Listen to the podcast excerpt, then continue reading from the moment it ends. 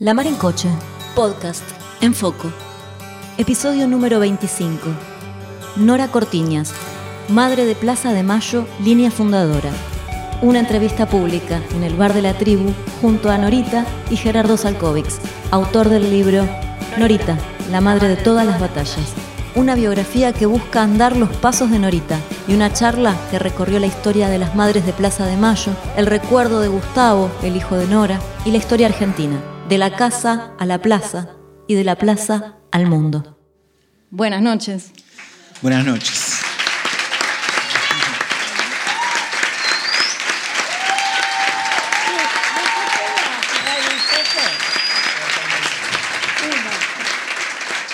A los compas y que están allá arriba en la técnica acá, la señora Nora Cortiñas, por si no se dieron cuenta, está acá con nosotras y nosotros y nosotros acompañando. Nos está pidiendo si podemos bajar un poquito la luz un poquito para que no nos encandile, para que no nos llene de calor en esta tarde casi primaveral de Buenos Aires. Al final es mala, ¿viste? Que le dice a la gente que se apure, que da órdenes de que bajen las luces.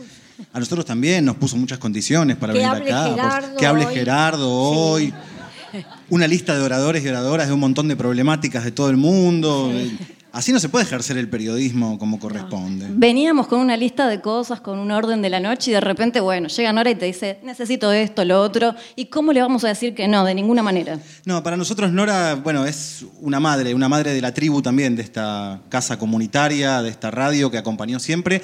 Y para quienes producimos periodismo cotidianamente, siempre la posibilidad de marcar esa característica del oeste bonaerense y saber que en las primeras mañanas, desde tempranito, ya ella nos puede atender, nos puede contar en qué anda su agenda. Cada 24 de marzo también siempre en esas eternas rondas de llamados que debe tener en la mañana y atendiendo un montón de periodistas. Y siempre Nora está y estuvo de hecho en el fin de ciclo de La Mar en Coche, que es el programa que están presenciando hoy, que es un programa que después de 13 años de haber recorrido las mañanas de la tribu de lunes a viernes, está cambiando de formato y haciendo entrevistas semanales. Y algo que nos pasó, Maru, haciendo esas entrevistas semanales desde este año que hemos cambiado a ese formato es que hablemos con políticos, hablemos con músicos, hablemos con referentes de organismos de derechos humanos, hablemos con artistas de cualquier calaña, de cualquier estilo. En algún momento aparece Nora en el relato. Aparece Norita por algún motivo, como faro siempre, pero siempre aparece como ejemplo de algo que cambió el rumbo, la manera de pensar en la producción militante, activista o artística de las personas. Entonces, para nosotros que haya un episodio, un capítulo así, con público, con Norita acá, es como una especie de, sueño y que empieza a, conformar todo este relato de lo que estamos haciendo como relato de época también. Una charla también en el marco de la biografía de Norita, escrita en un laburo enorme de Gerardo Falkovics, con un esfuerzo muy grande por reponer voces de quienes fueron acompañando a Nora durante todo este tiempo, testimonios, anécdotas, y decíamos con Diego antes de, de comenzar, la historia argentina de los últimos casi 80 años, podemos decir, contada en un solo cuerpo, en el de Nora Cortiñas. Y eso vaya que si nos da para poder conversar y tener muchas ganas de tenerte aquí como te tenemos para poder dialogar un ratito. Gracias. Bueno, de hecho es tan difícil hoy decidir qué medio hay que escuchar, qué portales hay que seguir para entender qué está pasando, que el mejor modo es preguntarle a Nora en qué anduvo en el último tiempo y uno ya ve ahí más o menos qué es lo que periodísticamente uno tiene que tener en cuenta y cuáles son los activismos de la época a tener en cuenta. Así que Nora, una primera pregunta es que nos cuentes en qué anduviste en los últimos días. Qué curiosos. bueno, lo último, más o menos La Pampa, eh, este, Rosario, eh, Colombia, la Plaza de Mayo. Saben ustedes, ¿no? Que seguimos yendo a la Plaza de Mayo. ¿Cuántas de ustedes van a la Plaza de Mayo? A ver, una mano. Poco, che. Bueno, yo hoy les voy a proponer que yo, si quieren que les firme los libros, tienen que venir a la Plaza de Mayo los jueves a las 15.30.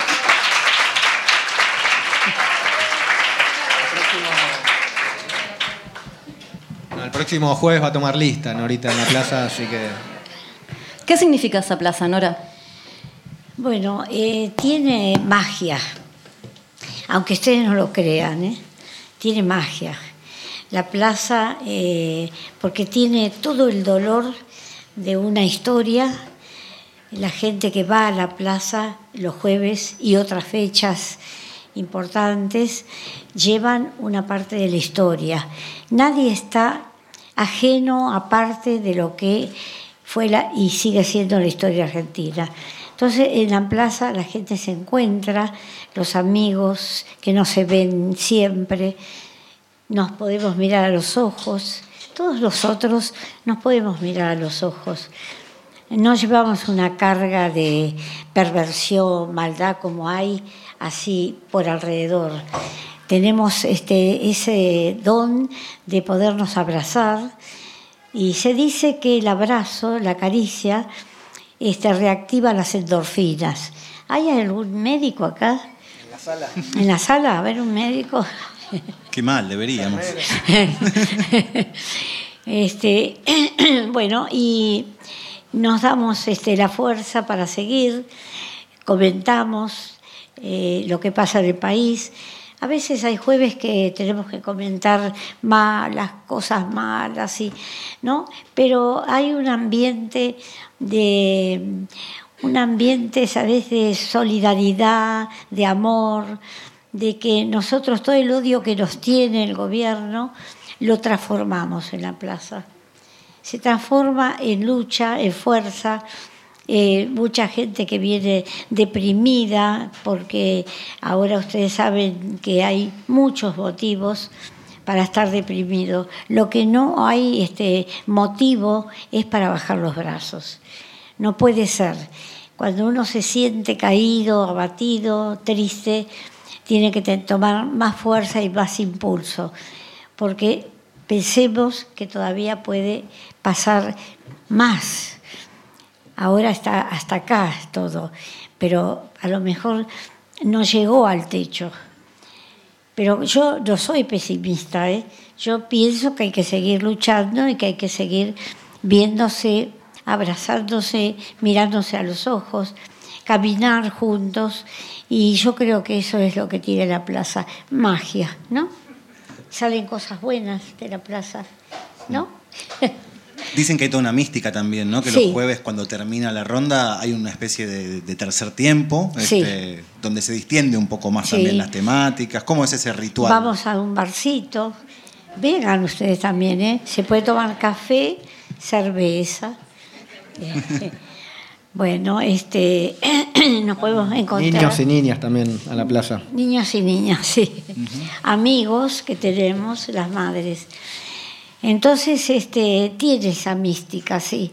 Porque, ¿saben? Son 43 años y no nos cansamos. Las madres que no están en la plaza, muchas murieron y otras están enfermas, no pueden caminar entonces no abandonamos, pero ¿por qué? Porque tenemos alrededor nuestro un sostén de la gente que nos viene a acompañar.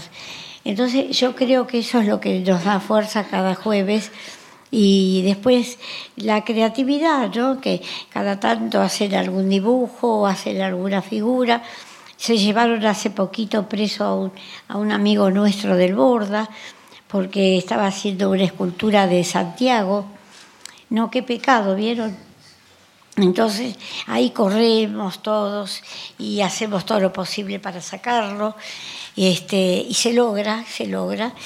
Así que bueno, yo los invito a venir a la plaza los jueves 15.30. Pueden llegar cinco minutos más tarde. Gerardo decía recién que se acercan niños y tenés una conexión increíble con los chicos. Últimamente, por lo menos en los últimos años, hemos visto cada vez más niños acercarse y uno en particular que te quiere mucho, parece. Y aparece en el libro también. Sí, sí. Es como un noviecito. de, tres años, cinco años, ¿no? ¿Tiene? Podrías haber dicho un bisnieto, ¿no? y mis nietos también, tengo bisnietos también y bisnietas. Este, así que vengan a la plaza. Tiene mística, sí, la plaza. Eh, porque ahí todo el dolor que llevamos eh, queda transformado en esa fuerza de lucha. Fuerza de lucha, yo les digo, ¿eh? sin mentirles. Uno sale el jueves de la plaza y los que quieren, vamos al barcito ahí, se llama la Embajada del Café, hacemos un quilombo bárbaro. No hay algo hermoso de las rondas de los jueves, que es que uno las piensa hoy y tiene un alto grado de institucionalización de los organismos de derechos humanos que participan, de ustedes mismas, este, uno ya ve toda una historia de la Argentina a partir de leer la ronda, pero que cuando uno recorre la historia, y sobre todo Gerardo hace un gran ejercicio de eso, se ve que las rondas de los jueves tienen gran eh, nivel de accidente, gran nivel de, improvisación también, y de inconsciencia de los peligros que podía implicar, por supuesto, en dictadura. es una provocación la plaza. Hmm. Así, es una provocación. Porque eh, se comenta lo que pasa en la semana, no se oculta nada, no hacemos partidismo político, ojo, eh, no hacemos partidismo político, no le hacemos propaganda a ningún político, que se hagan ellos la propaganda, que cumplan después con lo que prometen. Pero, este, pero no hacemos, en serio, y no denostamos a nadie en la plaza, no. No, no nos ocupamos de, de, La única crítica es al monstruo, pero bueno. ¿Cómo se fijó los jueves en la plaza? ¿Fue medio accidental? No, la plaza, eh, cuando empezamos a encontrarnos las madres, el primer encuentro fue, yo no estuve, pero fue, era un viernes, habían, eh, un grupo de madres habían ido a la vicaría de la Marina, había, nos atendía un eh, obispo con sotana y botas que había puesto la Marina y la respuesta que nos daba tenía un ficherito y decía, bueno, a ver su hijo cómo se llama, desde cuándo está desaparecido. ¿Me puede dar el nombre de algún amigo de su hijo? ¿No? Bueno, y decía, bueno, mire, su hijo Mire, señora, no le gustaba atender su familia. Sí, pero tenía un bebé. Ah, pero los jóvenes son muy desamorados. No tienen interés de querer a la familia. No, bueno, venga la semana que viene, vamos a ver qué podemos averiguar. Bueno, después una madre le decía, mire, mi hija está desaparecida de tal día. Ah, señora, las mujeres de ahora, no, son desprejuiciadas Seguramente va a volver, se habrá ido para otros lados. Bueno, no sé, venga la semana que viene. Después siempre preguntaba, ¿me puede dar el nombre de algún amigo? Eh, bueno, para ver si lo podemos localizar mejor, siempre buscando pistas. Bueno, después decía a la semana siguiente, no, miren, acá hay una crucecita roja. Podrá decir que, que está muerto. Vamos a averiguar. Pero si no, no se preocupe, debe estar, lo deben tener limpito, bien comido, lo llevan por los barrios para señalar amigos. Entonces, eso era el diálogo con este individuo. Bueno, ahí estaba eh, una de las madres, Azucena Villaflor de De Vincenti, y se reunían ahí en un hall. Había algunos padres uno de ellos era Marco Zucker, que ustedes no lo han conocido, un actor, tenía el hijo desaparecido. Algunos padres iban también.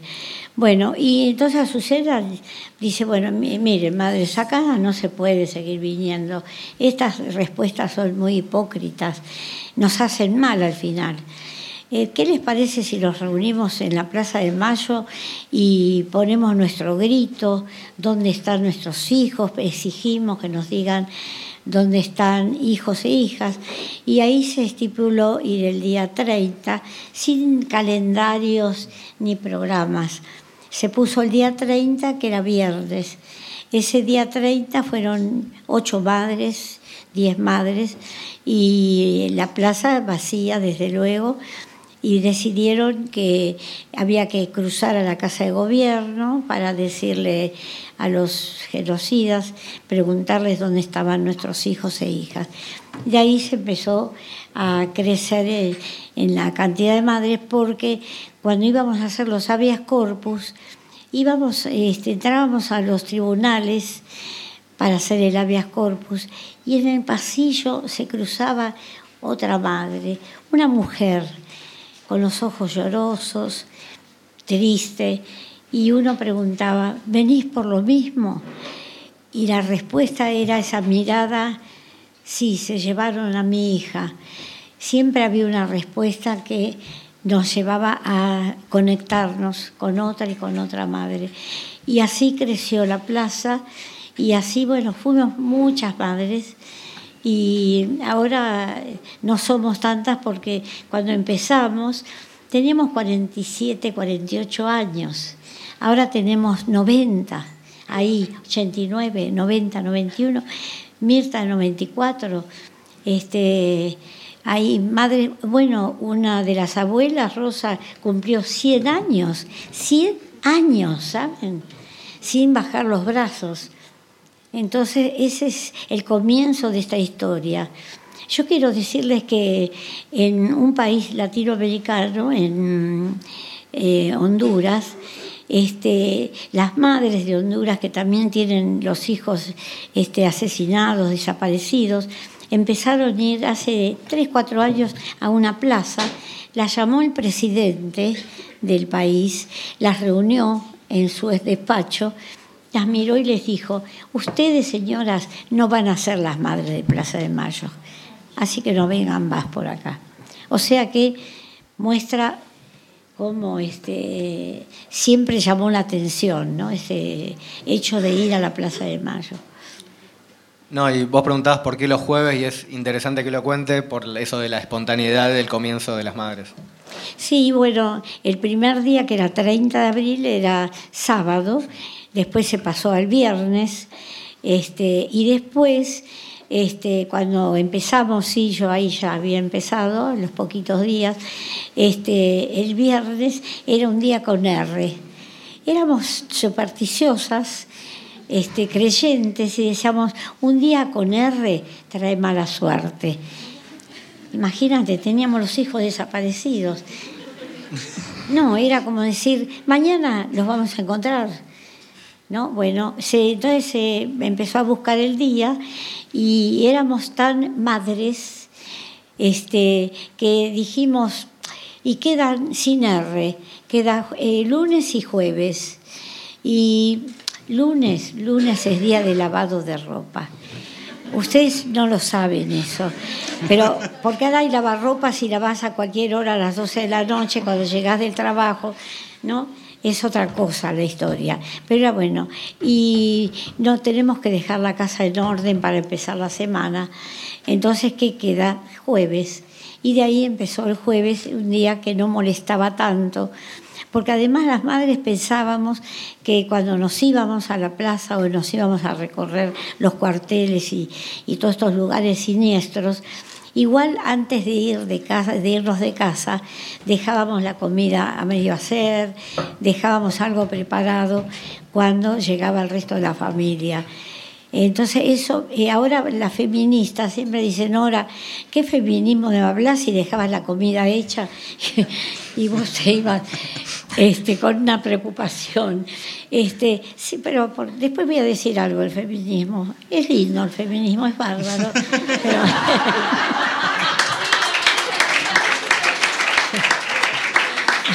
Hoy la, ronda podría ser los lunes ahora, ¿no? Ahora no hay Tranquilamente. En el libro muchas veces en el recorrido se repite casi como un leitmotiv esto que te decía Gustavo. Mamá, tenés que salir de estas cuatro paredes, tenés que salir al mundo. Y de la casa a la plaza y de la plaza al mundo también. ¿Cómo podés contarnos un poco cómo fue esa, esa salida también que decías, bueno, en el mundo también hay un impacto muy fuerte acerca de las madres de Plaza de Mayo? ¿Cómo, ¿Cómo viviste eso? ¿Cómo lo sentís? ¿Cómo lo recordás? Eh, yo creo que todo fue espontáneo, visceral, la salida a la calle. Cualquiera de las madres que estarían acá harían lo mismo.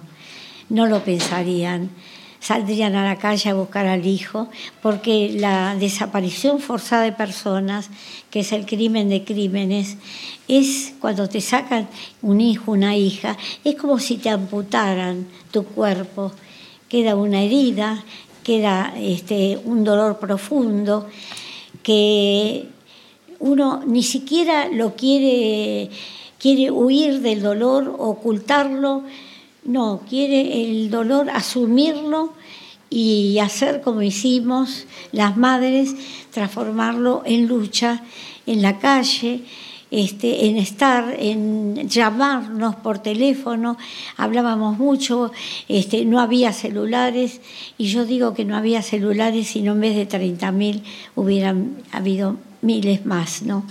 Porque las citas y todo lo que hacían los pibes eran tan peligrosas, ¿no? Así que yo creo que este y todo lo nuestro era era visceral era salir, dejar todo para salir a preguntar.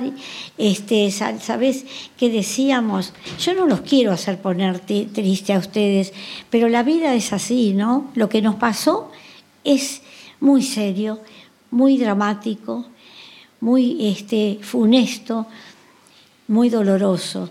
Y nosotras salíamos a la calle y decíamos, si ahora salimos y en la exigencia los torturan más. Y si no salimos y los matan, no, hay que salir, ¿viste? Entonces no medíamos a ver qué era mejor. Lo peor ya estaba, entonces no había un mejor. Todos los días era esa incógnita. Así que eso fue, viste, el principio. La desaparición forzada es el crimen de los crímenes, decías, y me pregunto si hay duelo posible con las desapariciones. No, no hay duelo. Eh, no hay cuerpo. El duelo este, se hace cuando hay cuerpo. Este, también los psicólogos, los psiquiatras, los psicoanalistas a veces también inventan un poco. No había estudios de este duelo antes. Este, los psicólogos fueron aprendiendo con nosotras en la plaza porque no, no había manera. Eh, cuando un niño decía, mi papá, este, ¿dónde está mi papá? Bueno, mira, tu papá se fue de viaje, ya va a volver. No, pero Abu, vos te vas de viaje y volvés. O llamás por teléfono. Mi papá no llama por teléfono ya va a llamar, ya va a llamar, hasta que hay que decirle la verdad al niño. Y una verdad como la sabíamos nosotras. La desaparición es la incógnita, es el misterio. ¿Dónde está? ¿A dónde lo llevaron? ¿A dónde lo vas a buscar? Entonces esa es la, desaparición, eh, con la crueldad que tiene. En esa búsqueda vos una vez te metiste en Mansión Seré, en el centro clandestino de Morón, hablando también de esa inconsciencia necesaria para caminar la lucha, ¿no? Sí, este, yo me metí, ustedes eh, leyeron o saben algo de Mansión Seré, una casa de campo de familia rica de hace muchos años, que después se transformó en una casa de la municipalidad este, y después se transformó, cuando vino la dictadura, en un lugar de tortura y de, y de muerte. Y eh, quedaba muy cerca de mi casa. Pasaban los helicópteros que llevaban gente, ahí entraban autos que llevaban a los secuestrados, ahí hubo mucha gente. Y yo pasaba por ahí y es una casa que tiene una entrada, bueno, ahora está un poco modificado, no es lo mismo, pero el, el portón y el camino que iba al fondo de la casa, este era un eh, camino arbolado y de entrada de autos con huellas. Y yo siempre le decía a mi consuegra, que vivía cerca, ay Elba, yo tengo que entrar ahí para ver si está Gustavo. Me decía, no se te ocurra entrar ahí. Y bueno, un día eh, agarré una canastita de esas para ir, para ir al mercado este, y, me fui. Y no le dije a nadie en mi casa. Y había una ferretería en la esquina. ¿Alguien conoce Ituzaingó, la estación? Vieron que hay ahí la barrera y había una ferretería. Entonces voy yo con mi canastita y le digo al ferretero, señor, ¿usted sabe si esta casa se vende o se alquila? no, señora, no, no, no entra a esta casa. No, pero yo quiero ver porque quiero poner una casa de, para ancianos, para descanso. No, pero señora, no entra a esta casa, no entre. Y yo, claro, él no sabía quién era yo, a qué buscaba en esa casa, o se imaginaría, no sé. Y este me dice, pero no, pero señora, y yo digo, no, pero yo me, meto por ahí un poquito y pregunto, no, señora, no se meta en esa casa. Bueno, me metí por ese camino arbolado y este, fui golpeando las manos y mm, yo veía, había unas persianas y en la parte que está la mirada de una persona faltaba la tablita eran los, los policías que estaban ahí, porque era policía, me estaban mirando. Yo no notaba la mirada penetrante y yo seguía golpeando las manos y me iba metiendo en el fondo. Yo tenía mucha taquicardia, me saltaba el corazón. Y eh, cuando llego al, al, fondo veo que hay este, como una parte de servicio una cocina, una cosa así, y veo que hay una manguera que estaba puesta en la canilla y iba para adentro de una habitación, que es donde estaban los desaparecidos, después nos fuimos enterando. Y, este, y yo golpeaba fuerte y decía, a ver, ¿quién hay ahí? Acá? A ver, atiéndanme, por favor. Y se abre la persiana y sale un tipo de, bien de policía, con una camisa celeste, manga corta, así medio, este, que se ve que estaba recién peinado, todo así, arreglándose para abrir la ventana. Y entonces me dice, señora, por favor retírese. No, no, yo primero le quiero preguntar, yo vine acá porque yo quiero comprar esta casa para hacer un hogar para los ancianos. Y yo hablaba como gritaba. Este, el tipo, no señora, váyase inmediatamente, váyase inmediatamente. Bueno, y ese diálogo así, muy nervioso, eh, se arrima otro de atrás, otro policía era, le toca el hombro y dice, despedí a esta señora inmediatamente. Bueno, este, yo lo único que quería es que de adentro, de ese sótano, que me escucharan. No sabía si estaba Gustavo, pero era mi zona. Entonces era eh, dejar una prueba de que alguien sabía que estaban ellos ahí adentro. No estuvo Gustavo ahí. Después por todos los eh, testimonios, ahí no estuvo. Pero con los años, una mujer que había estado ahí eh, contó en un testimonio ahí en Mansión Seré cuando se contó la historia, dijo, sí, yo la escuché a Nora, pero no sabíamos que era Nora. Este, pero dice, sí, era una voz que llegaba ahí adentro. Y uno se conformaba con eso siquiera, que te escucharan, como los padres que rondaron la escuela de mecánica de la Armada todas las noches, pasaban por ahí, ¿no? Y uno dice, bueno, de adentro no los veían, ¿no? Pero el padre que pasaba decía, si de algún lado nos ven, me van a ver que yo todas las noches paso. De noche y de día, pero de día muy poquito porque ellos tenían todo enfocado y apuntando con armas a la gente que pasaba. En Mansión Seré también lo mismo, ¿no?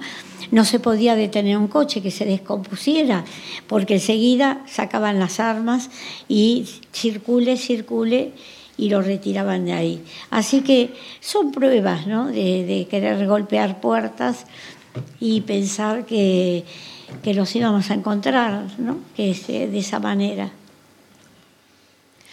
Gerardo, un poco también nos interesa preguntarte por este proceso de meterte a andar junto a Nora, la historia de ella, la historia argentina, y luanar también a través de esos fragmentos todo ese recorrido. ¿Cómo fue ese camino? Un quilombo, la verdad. No, eh, primero, bueno, agradecer la invitación, saludar a, todos y todas los que vinieron hoy y a todos los que vinieron hoy. Eh, y a la tribu también agradecer por estos 30 años de comunicación popular. Me acuerdo cuando, cuando yo era pibe y, estaba ahí todo el, estallido de 2001 y los primeros eh, piquetes y bueno, toda esa época de efervescencia y, uno ponía ahí la tribu, era el único medio que, transmitía lo que estaba pasando, así que bueno, saludarlos, felicitarlos por estos 30 años y, bueno, también eh, reconocer que sigan en la misma trinchera. Eh, la verdad que yo digo que es un intento de biografía, ahora que, me pongo un poco a, evaluar todo lo que, lo que vino pasando y todo lo que quedó afuera y todas las cosas que, siguen, eh, que sigo pensando que, no entraron, porque bueno, obviamente es imposible hacer la biografía de Norita, una persona que está hace 43 años eh, yendo de acá para allá, como decía, de, Colombia a Rosario, a La Pampa, a Kurdistán, a la Villa 31 y así todos los días. Imposible seguirle el ritmo, obviamente. Eh, alguien decía por ahí, o se preguntaba dónde, dónde queda la aldea donde se alojan las mil noritas, ¿no? por, por eso de que están todos lados. Y, y hay una frase que, que me quedó, que el, otro día la repasaba y, claro, uno se pregunta, eh, todo el mundo, ¿no? Se pregunta cómo hace Norita para estar en todos lados, cómo hace eh, para estar con esa energía, con esa vitalidad, con esa alegría. Y, y hay una frase que le dice Gustavo, cuando en esas charlas que ella siempre recuerda, que Gustavo nació y a los dos meses se moría Evita. Y, y, bueno, Gustavo creció con la figura de Evita, amando a Evita, y entonces no era cuenta que, el libro de Evita, que la foto de Evita, que el póster de Evita. Eh, Celosa la madre. Y Nora estaba. ¿Qué te provocaba, Evita? me robaba el hijo. Pero bueno, en esos celos hay una frase que Gustavo le dice eh, en, relación a, por qué la quería tanto Evita. dice, bueno, mamá, porque Evita está en todos lados donde se la necesita. Y la verdad que uno piensa en la vida de, de, Norita hoy, y yo no sé si hay una cosa ahí inconsciente o qué, pero bueno, creo que esa frase que Gustavo le decía sobre Vita habla mucho de el desarrollo y por qué Norita es hoy, hoy lo que es. Algo muy interesante también de esta biografía de Norita, vos podés seguir considerándola una biografía en desarrollo, en camino, nosotros la vamos a considerar, la consideramos la biografía de Norita, este, pero tiene que ver con la formación política de Gustavo, que para mí también fue muy interesante poder leer sobre eso y una suerte de conjunción de la formación militante, que es una fusión entre la iglesia de base y Montoneros después, este, que también es interesante para repasar la historia de dónde se formaron cuadros políticos. Y ver esa conjunción que hoy parece tan extraña de la iglesia de Montoneros, está buena para leer una época también, ¿no? Me parece que ahí hay como un, algo que nos ofrece el libro muy increíble de una formación política y de un Gustavo militante entendiendo cómo se había formado. Sí, lo de Gustavo fue un pedido explícito de Nora. Eh, ella, cuando arrancamos, primero, ah, primero cuando le propusimos hacer la biografía, eh, dijo que no. ¿Por qué, Nora? Porque hay tantas madres y a mí me gustaría que todas las madres tuvieran su biografía, este, porque el movimiento nuestro fue colectivo no fue de una sola madre, ni, ni, yo, ni otra, ni otra, sino fue un movimiento colectivo donde el, el amor puesto, el compromiso, nunca fue esfuerzo salir a luchar, nunca fue algo forzado, pero sí fue un, este, un grupo de mujeres que colectivamente eh, recogimos esa lucha y salimos a la calle. Entonces le dije, no, le dije, no, porque hay muchas madres. Eh, todavía no me contó por qué me eligió, qué pasó. Este, Te están pasando facturas, Gerardo.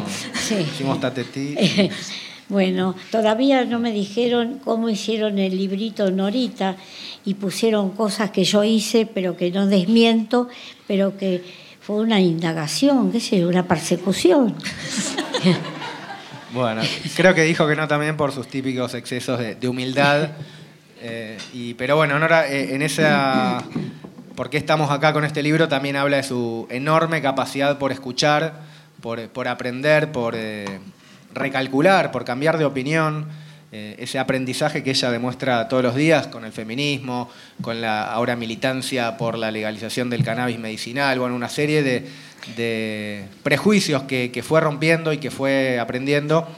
Eh, y volviendo a, lo de Gustavo, me parece interesante porque uno de los pedidos de ella, además de que se cuente la historia colectiva de las madres, por, esto que decía, fue que se cuente la historia de Gustavo. Dijo, eh, una parte esencial del libro tiene que ser la historia de Gustavo, yo estoy acá y soy lo que soy por Gustavo, y creo que, eso fue bueno, el intento, ¿no? reconstruir la semblanza de, Gustavo, pero en él toda una generación ¿no? que dejó su vida por los sueños de, revolución, así que eh, le agradecemos también a Nora por eh, ayudarnos a socializar, sobre todo con, la juventud, con los pibes y las pibas, la historia de, vida, ¿no? la historia de carne y hueso de, cada compañero y compañera que, peleaba en esa época, y bueno, y Gustavo en particular, yo también descubrí una persona, un cuadro impresionante por todos los relatos que fui construyendo, y es una de las cosas que más me remarca por ahí la gente que lo lee y a Norita también esto de, ah, yo no conocía la historia de Gustavo, está buenísimo que,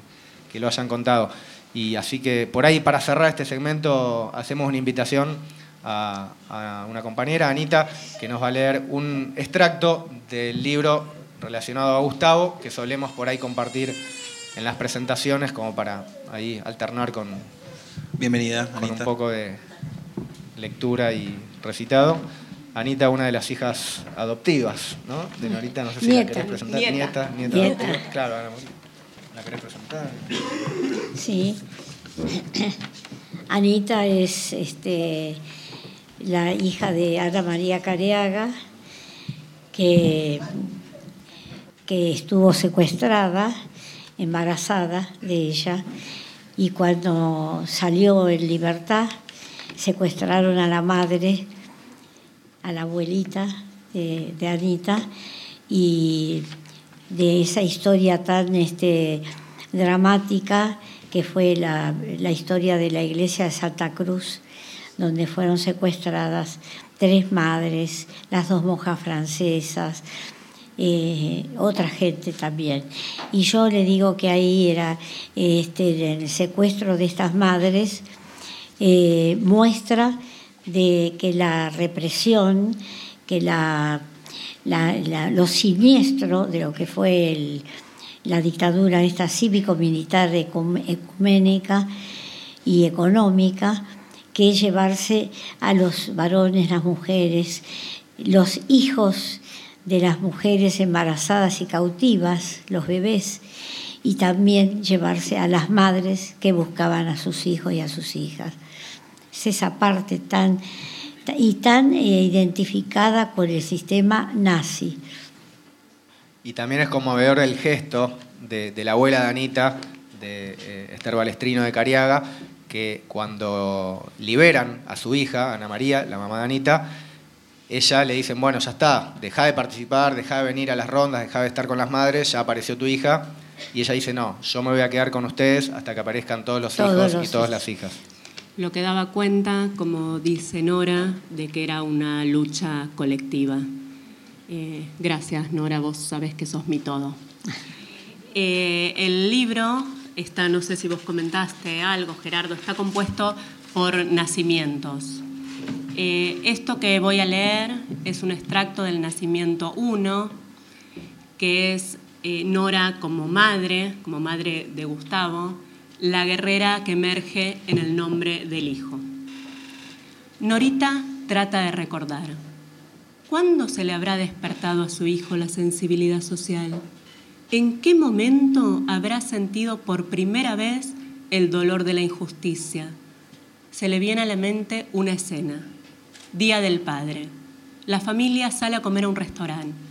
Gustavo tiene unos 12 o 13 años y unos rulos dorados se pasa casi todo el almuerzo serio, en silencio, inapetente, cabizbajo. ¿Qué tenés, Gustavo? ¿Te pasa algo? No, nada. Dale, decime. Es que nosotros, comiendo así en este lugar, y mientras hay tantos chicos que se están muriendo de hambre, rememora las veces que hizo el esfuerzo por concebir el desapego de las cosas materiales y la generosidad tan extrema de su hijo. Como cuando él le reclamó por haber comprado un queso muy caro, o la vez que volvió de la villa sin su campera nueva, o la otra, llegó con unas alpargatas sucias que había trocado por sus zapatillas clase medieras. Y bueno, mamá, hay gente que no tiene nada para ponerse, respondía desganado ante la mirada incrédula de Nora.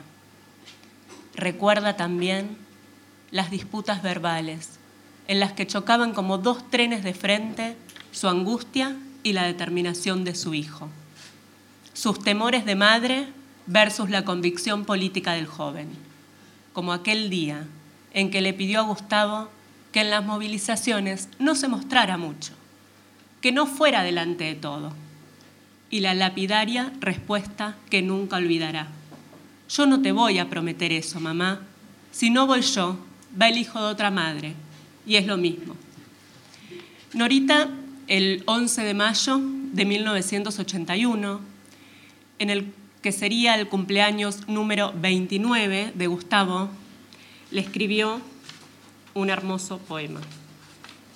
Gustavo, hoy caminé tus calles de angustia y dolor. Hoy caminé tus calles de esperanza y amor. Recuerdo, vos tenías solo 20 años. Tu mirada clara, tu mano extendida hacia aquel hermano que nada tenía Hoy caminé tus calles pisando ese barro que muchos pisaron. Vi esos rostros nuevos, nuevos para mí, que tan caros eran a tu sentir.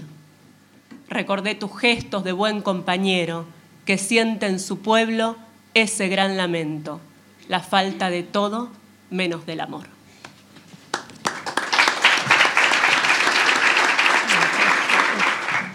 Ese caminar las calles de Gustavo, imagino que es algo que también en algún momento tus nietos, tu propia familia te reclamó a vos. Aquello que vos por ahí le decías a Gustavo, imagino que parte de la familia también te, lo reclamó a vos. Y es muy interesante también en el libro poder escuchar los testimonios de tus nietos, de tu familia, también viendo qué implica ser familiar de Norita, ¿no? Mucho trabajo, mucha preocupación. Bueno, cada vez que eh, me llevaban presa, mi marido se descomponía. Y yo le decía, bueno, mira, Carlos, para que no te descompongas, vení conmigo cuando me llevan preso y vamos los dos. ¿En una de esas detenciones eh, te comiste un pasaje de avión? Sí. ¿Cómo fue eso? Sí.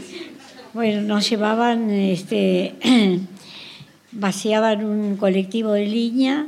No, esa vez fue en un patrullero este, eh, íbamos a entrar a, la Casa de Gobierno a llevar una carta, un petitorio, y al día siguiente yo viajaba con Chicha Mariani a Brasil. Muy hermosa Chicha, muy luchadora, que se murió sin poder encontrar a su, a su nieta Anaí. Bueno, este, y yo eh, habíamos sacado los pasajes para ir a Brasil. A mí me llevan en un patrullero, me meten de cabeza. A todo esto, las madres que estaban alrededor decían: A mí lléveme con Nora, a mí lléveme con Nora, como si fuera un privilegio.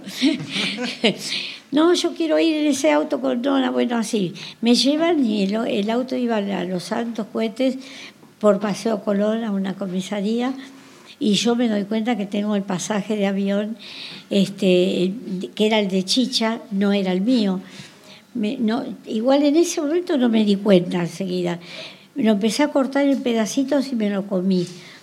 Porque nosotros nos creíamos que estábamos clandestinas, que no sabían lo que hacíamos. No, sabían todo, nos espiaban de la mañana a la noche. me como el pasaje de chicha, después cuando entré en la comisaría decía, por favor, un vaso de agua me pueden dar. El último pedacito lo tenía acá. Este, y bueno, y después, bueno, a la, a la mañana siguiente me llama Chicha. Nora, acá tengo tu pasaje. Nos teníamos que encontrar para ir a Brasil. Ay, pero escúchame, chicha, el tuyo me lo comí. Hay otras anécdotas en las idas a las comisarías, en la quinta, en la segunda, no sé si las querés contar. Le dejó un billete de más a un cana. Sí, pagaba, pagaba fianzas por anticipado, ¿no? Bueno, nos llevaban presas en la comisaría segunda y nos arriaban de la plaza, nos subían en un colectivo que vaciaban y nos llevaban y entonces este, empezaba el oficial, señora, ¿usted para qué estaba en la plaza? Yo fui a tejer porque había un sol muy hermoso. No, en la plaza hay estado de sitio, no se puede ir a, tejer. Bueno, ay, qué bacana. Bueno, tiene que pagar, pagar 30 centavos o 5 días de cárcel. Entonces la madre, alguna madre decía, no, yo quiero 5 días de cárcel, quiero que me lleven con mi hijo, quiero que me lleven con mi hija. Pataleaban ahí, se ponían como locas. Bueno, a cada uno. ¿Y usted, señora, qué estaba haciendo en la plaza? Ah, yo estaba esperando una amiga porque íbamos a ir a pagar unos impuestos. Ahí nomás enfrente. No, señora, alrededor de la plaza no hay ningún banco que cobre impuestos. Ah, pero mire, me equivoqué yo. Bueno, entonces tiene que pagar 30 centavos o 5 días de cárcel. Bueno, ahí estaba la madre, pero bueno, yo quiero que me lleven a la cárcel. Eh, bueno, y discutía con el oficial. Bueno, cuando me dice mi señora, ¿y usted qué estaba haciendo? No, yo estaba también esperando una amiga, este, pero tiene que pagar 30 centavos o 5 días de cárcel. Entonces abro el monedero, saco 60 centavos, pongo ahí, el tipo dice, no señora, llévese estos 30, son 30. No, no, cóbrese para el jueves que viene ya. Eh, ya que estamos en la sección automotriz, ¿no? Porque hablábamos de los colectivos que vaciaban para llevarlas, de los patrulleros. ¿También entraste de cabeza a un papamóvil una vez? Sí, bueno, un eh, patrullero. Pero es cuando una madre desde abajo decía, no, pero eso no. Con el, Papa. Con el Papa, no, eso fue otra cosa. No, los patrulleros entrábamos también así. Nos agarraban casi de los pelos, del bretel del solero, ¿viste? Tacan y nos mentían de cabeza. No, pero eso fue en México y fui con Marta Vázquez, una gran compañera que se murió este año pasado, y teníamos que entregarle una carta al Papa que había ido a, un sínodo muy importante y teníamos, eh, habíamos quedado eh, de, estar en unas grandes autopistas que hay en, en México con unas distancias, quedamos que cada una se iba a posesionar de un, de un este, camino para poder entregarle al Papa la carta esa. La carta decía que teníamos nuestros hijos desaparecidos, que le pedíamos ayuda, bueno. Entonces, bueno, Marta por una ruta y yo por la otra. La gente que estaba esperando que pasara el Papa decía, ¿de dónde son ustedes, señora? Nosotros somos de Argentina, tenemos los hijos desaparecidos, queremos pedirle al Papa que nos ayude. Entonces este, la gente se quedaba al lado nuestro para protegernos. Bueno, y cuando viene el coche del Papa, bueno, eh, estábamos mirando a ver por dónde venía. Cada una tenía que estar atenta. Bueno, me pongo en una calle donde iba a venir el papamóvil y la gente toda al lado mío alrededor, nosotros la vamos a ayudar, señora, nosotros la vamos a ayudar.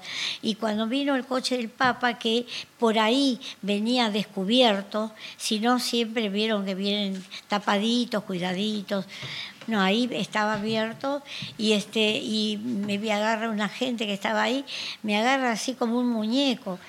¿Qué se habrá creído? Además que yo era chiquita, que, bueno, me agarra así en UPA y me tira de cabeza por la ventanilla y yo llego a, darle, a ponerle en las manos al Papa la carta, me sacan y arranca el coche y no me mataron de milagro, bueno, porque no llevaban armas, ¿eh?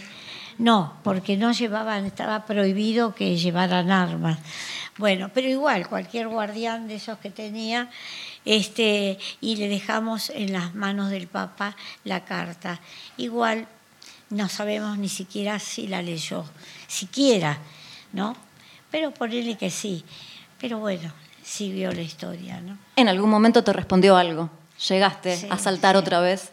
No, llegué a, también darle en, las manos una carta. ¿También en UPA? Sí, también en UPA. Es un atleta. Con un cura, sí. Un cura de. Es un deporte olímpico ya, ¿no? Como levantar a Norita en Sí. Claro, era tan fácil. Dijo, no, esta señora no, no pesa nada, no da, no da trabajo. Bueno, y también era un sacerdote de Santa Rita que estaba un miércoles de esos que la gente hace, eh, se junta, le permiten este, ver de cerca al Papa, bueno, todas este, estas cosas también místicas. Este, y, y entonces estábamos en una fila con Chela Miñone, amorosa también, una madre muy luchadora. Eh, Emilio era abogado y formó el CELS, Centro de Estudios Legales y Sociales, bueno, una familia muy católica además, bueno, y también estábamos ahí en una en una los bancos, ¿no? Y también este, pero señora, si ustedes qué quieren, queremos entregarle esta carta al Papa. Bueno, se fue arrimando el, el, cura alto, altísimo. Bueno, a mí todos me parecen altos igual. a mí también. Este, y bueno, quédese tranquila, señora. Cuando pasa el Papa, me levanta en UPA y me pone justo para que yo le entregue al Papa la carta. Usted sabe que el Papa igual no recibe nada con sus manos. Enseguida hay un obispo, un, un señor recién iniciado. Este, que recibe, agarra todo lo que le dan al Papa, por las dudas que le dieran, qué sé yo, un explosivo, no sé, este, y, y, me, y me, me, hizo ese gesto de hacerme la UPA, UPA era, y, este, y ponerle las manos de, del Papa a esa carta. O sea, siempre fuimos intrépidas las madres, este, y medias maleducaditas, ¿no?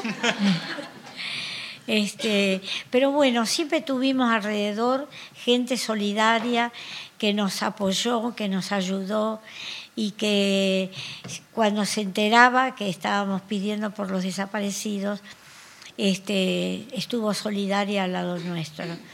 Hay otras anécdotas, no me, hagas decir todo cada rato al, Al Papa no le besabas el anillo, eso sí. Bueno, hay anécdotas prohibidas. Vamos a hacer como es el otro, el libro, la biografía oculta. Vamos a hacer con las anécdotas censuradas. El lado B de la biografía. La, no autorizada. Y hablando de papas, ¿no? Se me viene a la cabeza la figura de Bergoglio. Sí. ¿Alguna vez intentaron acercarse? Eh, no, eh, nunca este, tuvimos cercanía. Yo sé por otra gente, otras familias, que él este, ayudó, claro, él ayudó a algunas familias que muy cercanas a la iglesia a sacar al hijo o a la hija poderlo sacar del país en el estado de peligro, ¿no? Este, con, con nosotros, el grupo mío, nunca tuvimos cercanía, este, pero sí una vez estábamos velando a Monseñor Novak y en la antesala de la salita donde estaba el cajón, con el monseñor, yo me, acerqué y le puse un pañuelo de las madres en las manos de, de monseñor Novak, que había sido muy generoso con nosotros en alguna oportunidad. Y estaba él vistiéndose, Bergoglio, no estaba desnudo, no, estaba poniendo la, la sotana. Este, y me dice, señora, cuando yo me muera, usted me va a poner un pañuelo también. Yo dije, si usted hasta ese momento se lo gana, sí. Así que así, cortante, nunca más hablamos, así que ya sabe el pensamiento que yo tenía, ¿no? ¿Te desilusionó en algún lugar tuyo la iglesia? Sí, totalmente. Hay una parte de la iglesia, ayer se me murió y se nos murió este Puillané, que fue uno de los curas que nos acompañó hasta en las marchas, exponiéndose también Antonio vivía en La Rioja y lo fueron eh, él ya era joven y muy revoltoso y lo fueron a buscar, él no estaba, se llevaron a su papá y está desaparecido hasta el día de hoy. ¿no? Y ahora, bueno, Antonio, que fue siempre generoso, ustedes no, no sé si sabrán la historia, pero Antonio estaba con el grupo que tomó la tablada este, y él no estaba en ese momento, no, no estaba de acuerdo lo que, cuando se enteró que iban a hacer esa acción. Y cuando pasó todo este horror que ustedes habrán escuchado, que ahora hubo el juicio por la tablada y a ellos que los llamaron asesinos, a todos los eh, eh, militantes, ahora en este juicio se destapó, ellos querían evitar un golpe a Alfonsín que no lo eran por partidismo político, sino que iba a ser una masacre. Y cuando se enteraron, entonces, bueno, ellos tomaron la tablada y fue una masacre total. Hubo desaparecidos y este, fusilados ahí, enterrados también en tumbas este, NN. Fue terrible. Ahora en este juicio se destapó que ellos lo que querían evitar un golpe. Antonio estaba en ese grupo que se, llamaba Todos por la Patria, y con muchos de estos militantes. A lo mejor ustedes, este, alguno conoció a este abogado Baños, que trabajaba en el CELS, un pibe joven, también hermoso pibe, también murió ahí en ese eh, intento de copamiento. Este, Antonio, que no estaba de acuerdo y que no estaba en el grupo, cuando terminó el, desastre que hicieron, comandado también por Alfonsín, ¿no? que este, miró, miró para otro lado en el momento que todavía había gente moribunda y en vez de él entra al cuartel y en vez de pedir que los lleven a un hospital a los heridos, mira para otro lado y deja que los rematen ahí en ese momento. Pero es así esta historia.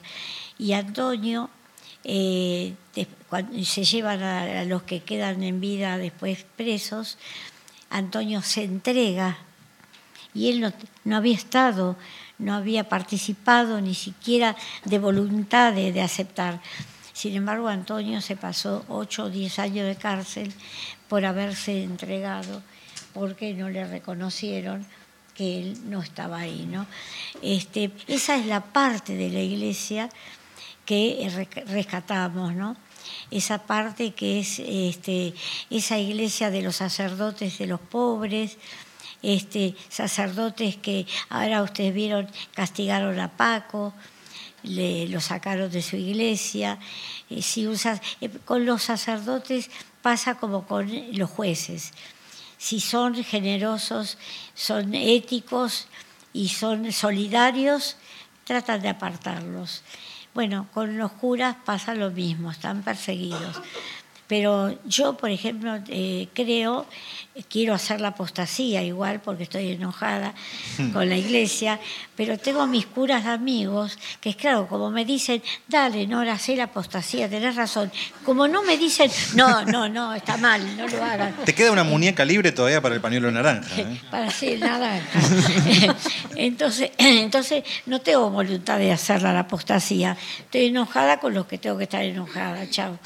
¿No? Este, a lo mejor algún día la voy a hacer, no sé. Todavía no la iniciaste, está en, un trámite interno. Hice, no, fui a la iglesia donde me bautizaron, sí, con mis amigas de la plaza, ¿se acuerdan? Hicimos al lío ahí, el cura se puso blanco como un papel. venimos a hacer la apostasía. Ese pobrecito se quedó ahí arrinconado el cura. Este, y, ustedes quieren creer, eh, yo le digo la fecha que mi mamá me bautizó en la iglesia de Inmaculada Concepción, de allí de la calle Independencia y Itacuarí, y pasó un mes, dos meses, no encontraron ningún documento que decía que ahí me habían bautizado. Mm. Y yo se los dejé correr, ¿no? Ellos dirán, esta no vino a hacer lío ni nada. Porque digo, por ahí da para otro momento donde haya que hacer otra vez un poco de ruido. Como dice el Papa, yo igual, el Papa lo respeto, pero no, no, no tengo una ficción. Yo soy católica. Eh, porque mi abuela nació en la sacristía de una iglesia de Valencia, pero porque el padre tenía un oficio, era sacristán, es el que pasa el primerito a los santos. Pero mi abuelo, mi bisabuelo, decía, hay que hacer como los curas, que dicen, haz lo que yo digo, pero no lo que yo hago. Y entonces, bueno, me quería así, ¿no? Nora, eh, hace algún tiempo empezaron a aparecer investigaciones sobre la acción psicológica de la dictadura. ¿Qué pasó en términos de propaganda, de medios de comunicación? ¿Por qué lograron incluso cierta adhesión de la población en muchos aspectos? ¿Qué pensás que pasó en materia de eso? Teniendo en cuenta grandes epicentros como el Mundial 78, la Guerra de Malvinas, donde se apela al fervor nacionalista, pero también en algo que trasciende en las democracias y que hemos visto y hemos padecido, estamos padeciendo el final de un gobierno tremendo como el de Macri, donde también hubo una mayoría que en algún momento consideró que era la mejor opción en democracia un gobierno de estas características. ¿no? Ustedes saben que a la familia de Santiago Maldonado le hicieron lo mismo que nos hicieron a nosotras. Decirle a la mamá que él se había ido, que lo habían visto en Chile o que lo habían visto en Bolivia, o bueno, todo el mecanismo diabólico que emplearon con nosotras, emplearon ahora con el caso de Maldonado. Con el caso de este pibito que... Eh, sí, Nahuel y...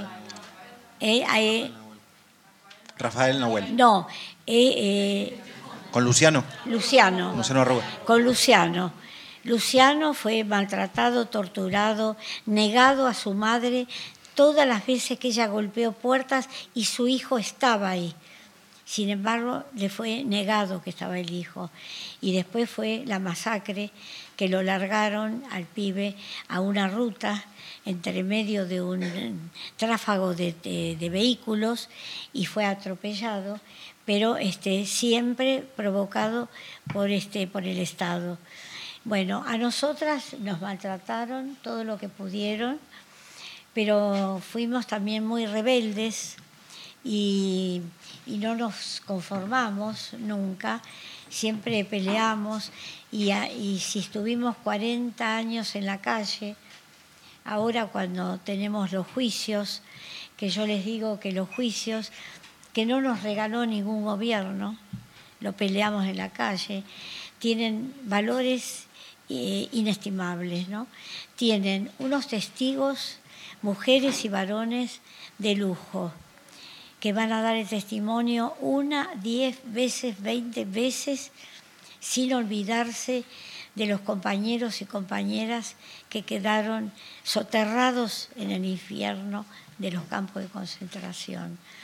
Tenemos abogadas y abogados extraordinarios que toman de ese testigo ese testimonio en un papel para llevar a los jueces, a las juezas, a las fiscalas y a los fiscales. Escúchenme, digo fiscalas. Yo soy feminista, no son fiscales los varones, son fiscalas.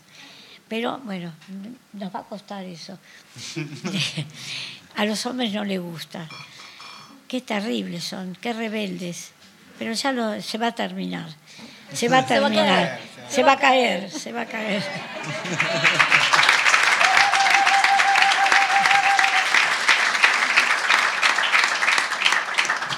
Bueno, ahora, ¿qué les parece si Gerardo... le preguntas a Gerardo. Sí, Gerardo. bueno, es una de las cosas que nos obliga Nora, ¿no? En esta noche, preguntarle a Gerardo también. No, bueno, pero estábamos muy interesados en la producción de este libro que nos parece como una caminata increíble que has hecho. Y me pregunto si no hay un capítulo, porque obviamente uno piensa que debería continuar con cada coyuntura, con cada lugar al que va Nora. Y me parece que estamos ahora en un momento político que también vale la pena pensar y analizar, ¿no? Porque si algo viene diciendo Nora también en la democracia es la ilegitimidad de la deuda del Fondo Monetario Internacional. Y hoy volvemos a estar sujetos y presas de esa situación que es muy difícil de salir porque uno eh, ante el capitalismo financiero no sabe bien por dónde desprenderse, digamos, de toda esa lógica. ¿Cómo estás leyendo esa coyuntura teniendo en cuenta también tu rol dentro de Nodal, de entenderlo en términos regionales como periodista? Este, esa coyuntura donde estamos viendo como una especie de cefalía de poder y a la vez un endeudamiento que estamos pagando con el cuerpo, ¿no?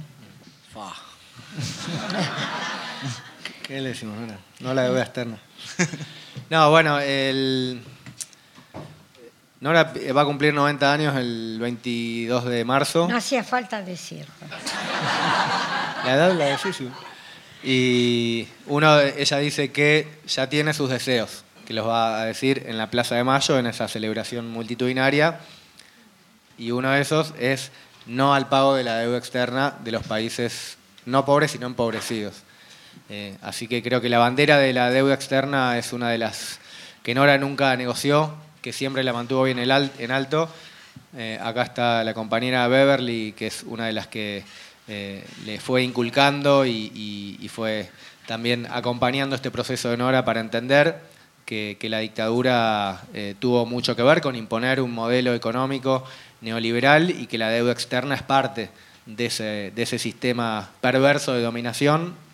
Así que creo que Nora siempre mantuvo bien en alto eh, la necesidad de no pagar esa deuda ilegítima, inmoral, ilegal. Eh, le gusta a quien le guste y, le pese a quien le pese. Nora tiene esa capacidad de decir siempre lo que piensa en cualquier lugar. Eh, y bueno, creo que en esta época lo ha, lo, ha, dejado bien en claro, ¿no? Si bien eh, es importante remarcar que Nora siempre tuvo esa eh, impronta eh, insumisa, rebelde, de no callarse nada y sobre todo de mantener la independencia. De eso que Nora decía, no hacemos partidismo, bueno, eso habla de que ella se ha mantenido siempre en la línea de la independencia que ha entendido que un organismo de derechos humanos o una referenta de los derechos humanos eh, no puede callarse, no puede dejar de denunciar las violaciones a los derechos humanos, y como las violaciones a los derechos humanos las ejecutan los estados, las ejecutan los gobiernos, ella entendió esa innegociable eh, necesidad de mantenerse independiente del gobierno que sea más allá de poder reconocer virtudes, aciertos, medidas progresivas, nunca se cayó nada. Por eso Kirchner le decía, ya sé, Nora, lo de la deuda externa, lo del ALCA, pero bueno, vamos a poco, ¿no? Y, bueno, así como reconocemos esa coherencia y esa consecuencia en 43 años y, al no haberse callado nada y el no haberse quedado eh, aplaudiendo a nadie, sino siempre eh, del lado de los oprimidos y las oprimidas, en estos últimos años creo que también eh, se potenció eso porque bueno, el macrismo nos llevó a estar todos los días en la calle, todos los días denunciando despidos, ajuste, represión. Bueno, creo que, que por eso también en estos últimos años Nora se transformó en esa referenta principal para mucha gente y en esa referenta ética, porque bueno, porque, primero bueno, porque tiene esa vitalidad para hacerlo, pero también por la decisión que tiene de estar todos los días eh, en tres o cuatro actividades acompañando todas las causas justas, no solo de Argentina, sino, sino del mundo. Y, bueno, y, creo que también ella lee, y bueno, uno también lee que en este momento hay una urgencia eh, de, de sacar al monstruo, como dicen ahorita, saquemos al monstruo y después vemos. Eh, y ese después vemos, ella lo, deja en claro y, para los quienes nos paramos de la vereda desde la izquierda, es seguir luchando. Ella también viene remarcando en estas últimas semanas, en esta coyuntura electoral tan compleja, que vamos a seguir luchando, que necesitamos sacar a, este gobierno, a estos, a, estos chetos que, nos gobiernan y que han saqueado el país de una manera impresionante y que han generado quizás eh, el endeudamiento más complicado para las próximas generaciones y que han eh, llevado a la Argentina a un abismo al cual eh, nos están conduciendo y que han hecho quizás el peor gobierno de la historia después de los gobiernos militares en, cuanto a derechos del pueblo, en cuanto a, a los retrocesos en materia políticas, sociales, económicas y, simbólicas, culturales, bueno, creo que, que, Nora deja en claro eso. Tenemos que sacar al monstruo, pero después vamos a seguir luchando y vamos a seguir denunciando y sobre todo vamos a seguir en las calles. Creo que eso es lo que ella nos enseña y que eh, quienes la escuchamos y compartimos ese sentipensamiento de Nora, eh, confiamos en esa línea. ¿no? En, más allá de quién esté en el gobierno, eh, hay que estar en, las calles y, luchando por, por una transformación de verdad. ¿No te genera alguna expectativa particular en lo personal un posible cada vez más seguro gobierno de Le Fernández? No quiero opinar. Esto es como todos los días, ¿vieron el, el, el tambor de los barquilleros? ¿Conocen barquilleros ustedes? Que tiene una, tiene una, tiene una ruleta con números yo todas las mañanas doy vuelta así al cosito ese, la agujita, a ver, a ver dónde va a parar. Yo les quería decir un poquito, voy a agregar, cómo se hizo una parte de la deuda externa. Este, que yo cuento que una vez un periodista me dijo, Nora, una madre, ¿por qué habla de la deuda externa? Yo dije, mira, mi hijo, Gustavo, es parte de la deuda externa. Cuando empezó la dictadura cívico-militar eclesiástica asesina, debíamos 6 mil millones de dólares. Y ahí este, los militares, junto con los civiles, ministros de economía, los ministros que manejaban al lado de los militares, empezaron a pedir dinero. ¿Para qué? Para armar los campos de concentración. Después pidieron para pagarles extra a los oficiales que torturaban a nuestros hijos, a nuestras hijas, para eh, gastar ahí todo en esa parafernalia para mantener a todos esos asesinos genocidas. Después siguieron con toda esa parafernalia y después armaron el campeonato de fútbol para tapar con el ruido, con los partidos. El primer partido fue en River, enfrente de la ESMA, ¿no? y siguió así. Siguieron pidiendo plata. Y después, cuando termina esa etapa, piden para hacer la guerra de las Malvinas, donde llevan jóvenes para ser masacrados por los mismos militares que los llevaron para defender la patria. Recién ahora, después que fuimos en una visita con Adolfo Pérez Esquivel y con un grupo de la Comisión Provincial de la, Memoria a las Malvinas, ellos tuvieron que destapar las eh, tumbas y mostrar quiénes eran los pibes que estaban enterrados. Decía, solo Dios sabe tu nombre Mientras tanto, los familiares no sabían dónde estaban sus hijos e hijas. Entonces, toda esa deuda se hizo con sangre, con dolor, con destrucción. ¿Ustedes creen que hay que pagar esa deuda?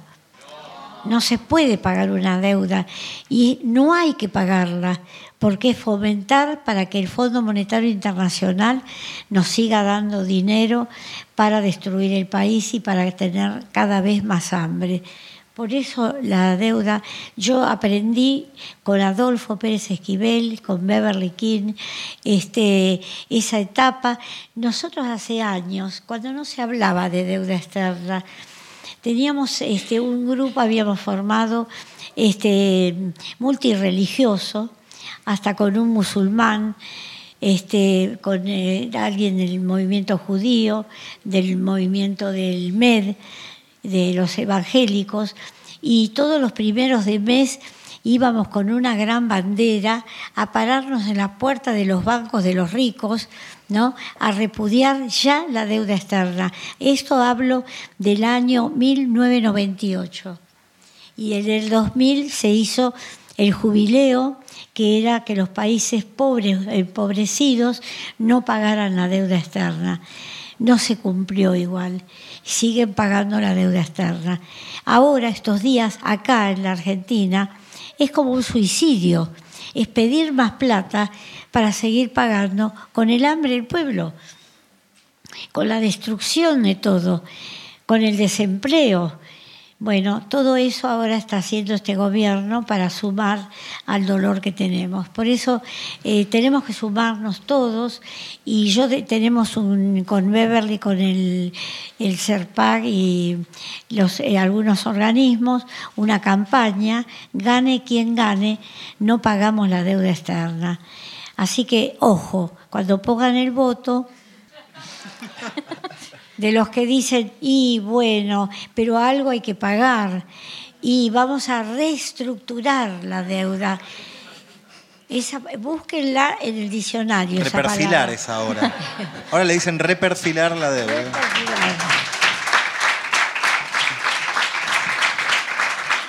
Eh, hablando de estos últimos años, al pañuelo blanco, a la foto de Gustavo, se le suma en el puño izquierdo el pañuelo verde de la campaña por el derecho al aborto legal, seguro y gratuito.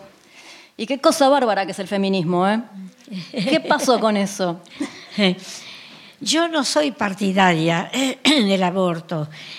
No, no es que aplauda. Ninguna mujer se hace un aborto festejando con alegría. No hay mujeres que se hagan un aborto este, por una satisfacción, no. Se hace un aborto por una necesidad. ¿Quiénes se mueren? Las mujeres pobres. Las mujeres ricas que también se hacen abortos no se mueren porque el trato que tienen de higiene, de cuidado, hace que puedan sobrevivir. Las mujeres pobres, cuando se hacen un aborto, dejan niños huérfanos, porque aunque saben a veces que van a morir, la necesidad las impulsa a que tengan que hacerlo. Por eso yo apoyo, este, el, porque eh, la gente dice, pero es la vida. Vieron que las del pañuelo celeste dice que defienden la vida. ¿La vida de quién? ¿Cómo? Los niños que se mueren todos los días acá en Argentina de hambre, de enfermedades que se podrían, podrían ser evitables. ¿Cuántos? Miles de niños. Eso no le preocupa a la iglesia. Cuando algunos prelados entraban en los campos de concentración, veían torturar a las mujeres embarazadas, que después se les provocaba a lo mejor un aborto, O si no, como pasó que yo lo he conocido, un niño que nació después de que fue torturado en la pancita de su madre, vivió 11 años en estado vegetativo. Eso lo vio la iglesia. Entraba a los campos de concentración. Nunca salió y lo denunció eso. Se horrorizan ahora de que haya que eh, recurrir al aborto, a veces para salvar la vida, a veces del bebé, ¿no? Eh, a lo mejor, o de la madre, pero siempre las mujeres pobres mueren quiero decir eso, ¿no? Porque no es que uno esté promoviendo la muerte, como dice la, iglesia, o las señoras bien intencionadas del pañuelo celeste. Digo bien intencionadas porque quiero ser educada. sí, así que bueno, por eso digo, ¿no? Y yo me lo puse, tengo un amigo que me dice, Nora, no te pongas el pañuelo verde, porque el tuyo blanco dice todo lo que hay que decir. Pero yo le desobedezco y lo mismo me pongo. Desobedeces como toda feminista. Claro. No, también hablando del feminismo es muy interesante en el libro, no le vamos a hacer contar a Nora todo eso nuevamente, pero lo pueden recorrer en la biografía, en Norita, la madre de todas las batallas. Aprovecho y voy a también saludar a los amigos de Sudestada que han editado este material. Gracias, sí, a Sudestada. Entre muchísimos otros materiales importantísimos. Este, pero me parece que también hay un, todo un, un retrato, digamos, de entender desde el feminismo cómo volver a revisar la historia y haber entendido un hogar patriarcal en el cual estuviste, una relación con lógicas que hoy no podrías tolerar. Me parece que hay un gran recorrido en el libro que es más que interesante y también la compañera Claudia Corol retrata muy bien esto en una parte de este material. Vamos a invitar para ir cerrando a una compañera más para leer un texto y ya vamos a dejar descansar a Norita por hoy. Ah, Mónica Scandizo, compañera, trabajadora y artista popular y amiga de Norita. Amiga de las chicas de la plaza. De las chicas de la plaza. Yo tengo chicas de la plaza y chicos de la plaza. No se crean, no soy terminante. Los varones también son buenos, también te ayudan a lavar los platos algún día. ¿Vieron cuando un varón le dice a la novia, a la esposa, a la compañera, viste, hoy te lavé los platos? No, querido, lavaste los platos. Nuevo lenguaje. Hoy te, te baldeé el patio. No, baldeaste el patio para los dos. ¿No? Pero son pícaros los varones.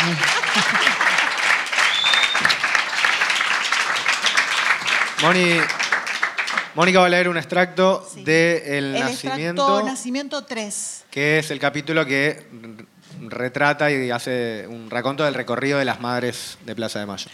Bueno, dice, extracto del nacimiento 3, un círculo de amor sobre la muerte, las locas de la plaza remontando barriletes en la tempestad.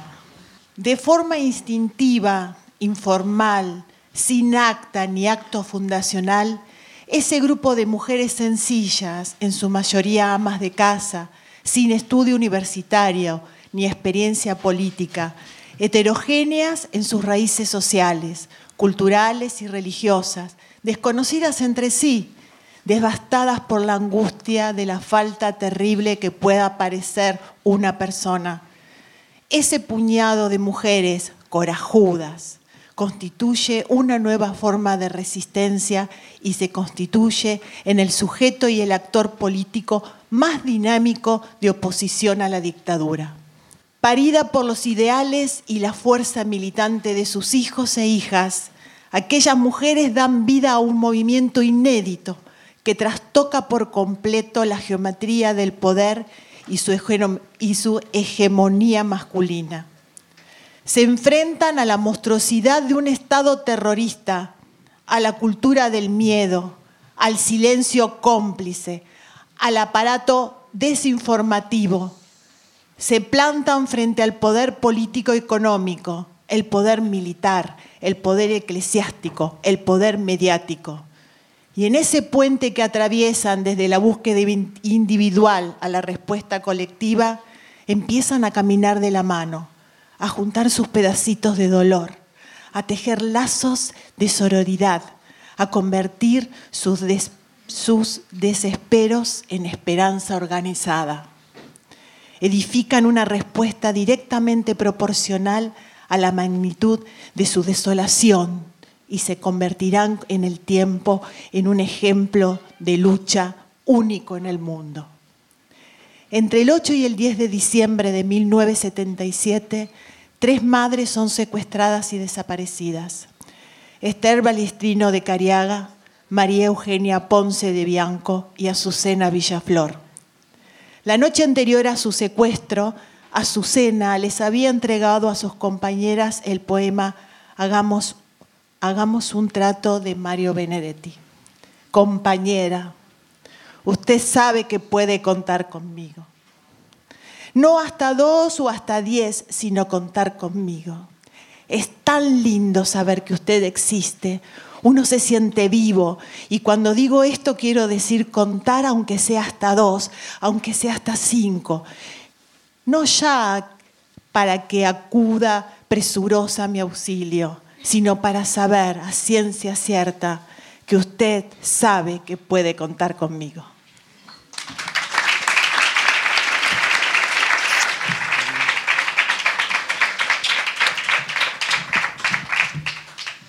Gerardo Salkowicz, autor de la biografía Norita, La Madre de Todas las Batallas, editado por Subestada. Muchísimas gracias por estar acá y también por todo lo que implicó en términos de gestiones, de acompañar a Nora, de poder producir este encuentro hermoso para toda la tribu, para toda la gente que ha venido, para las organizaciones presentes también. Muchísimas gracias, en serio. Bueno, gracias a ustedes por la invitación, gracias a, todos los que vinieron hoy. Quería cerrar con los dos misterios que envuelven a Norita que se aparecieron en esta reconstrucción de su historia. El primero es lo que decíamos antes, cómo hace para estar en todos lados, ¿no? Eh, y el otro día el compañerazo Sergio Maldonado tiraba una frase genial eh, que es, eh, bueno, como el vínculo que tiene Nora es, zarpado, y decía que Nora es más que Dios, porque viste que dicen que Dios está en todos lados, pero atiende en Buenos Aires. Él dice que Norita está en Buenos Aires, pero atiende en todos lados. Nos quedan... Este, y en este último en este misterio de cómo hace Norita, hay una cuestión que muchos dicen que puede llegar a tener que ver, Ahí a ver si Ariel tiene la foto que prueba por qué Norita está siempre tan alegre, tan vital y tan energética.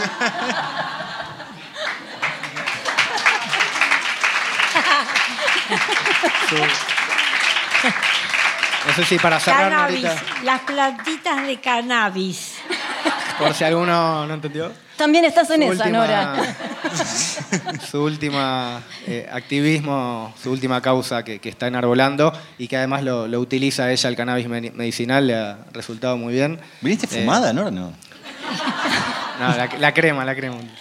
Te, afiliaron, ¿no? Te asociaron al, Soy la socia número uno del Cannabis Club.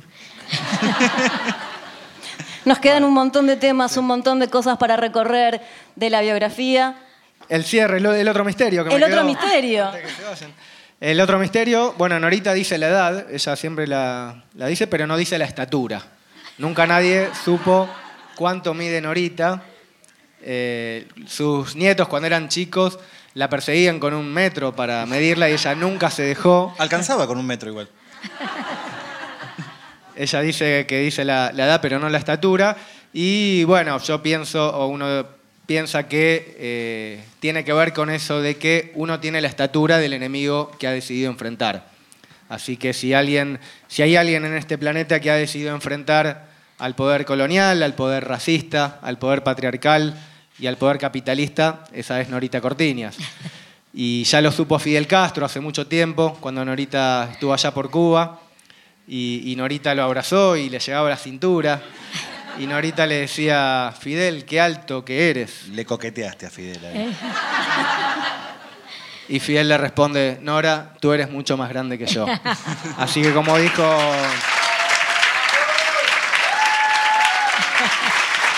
Como dijo alguien el otro día, el pico más alto del mundo está en Argentina y mide un metro y medio.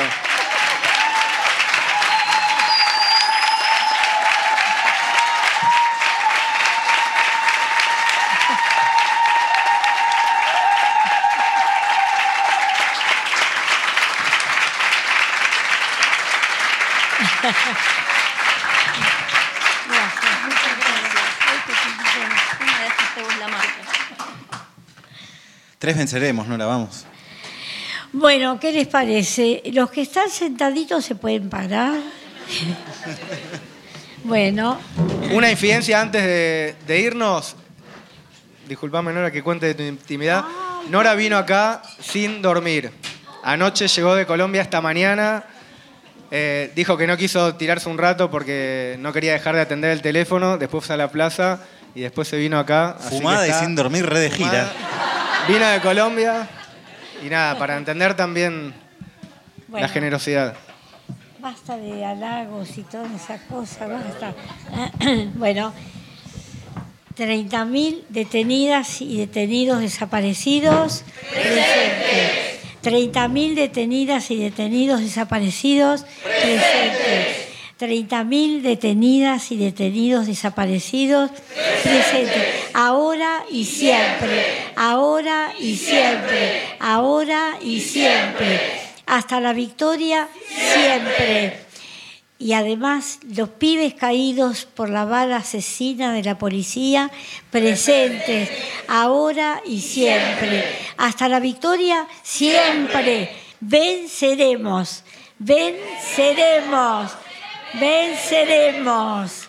Y gane quien gane, a la calle todos.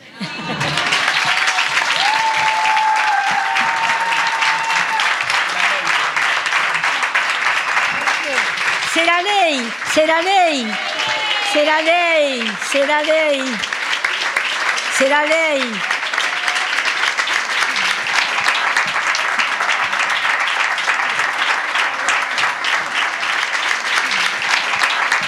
Esto fue La Mar en Coche, podcast en Foco.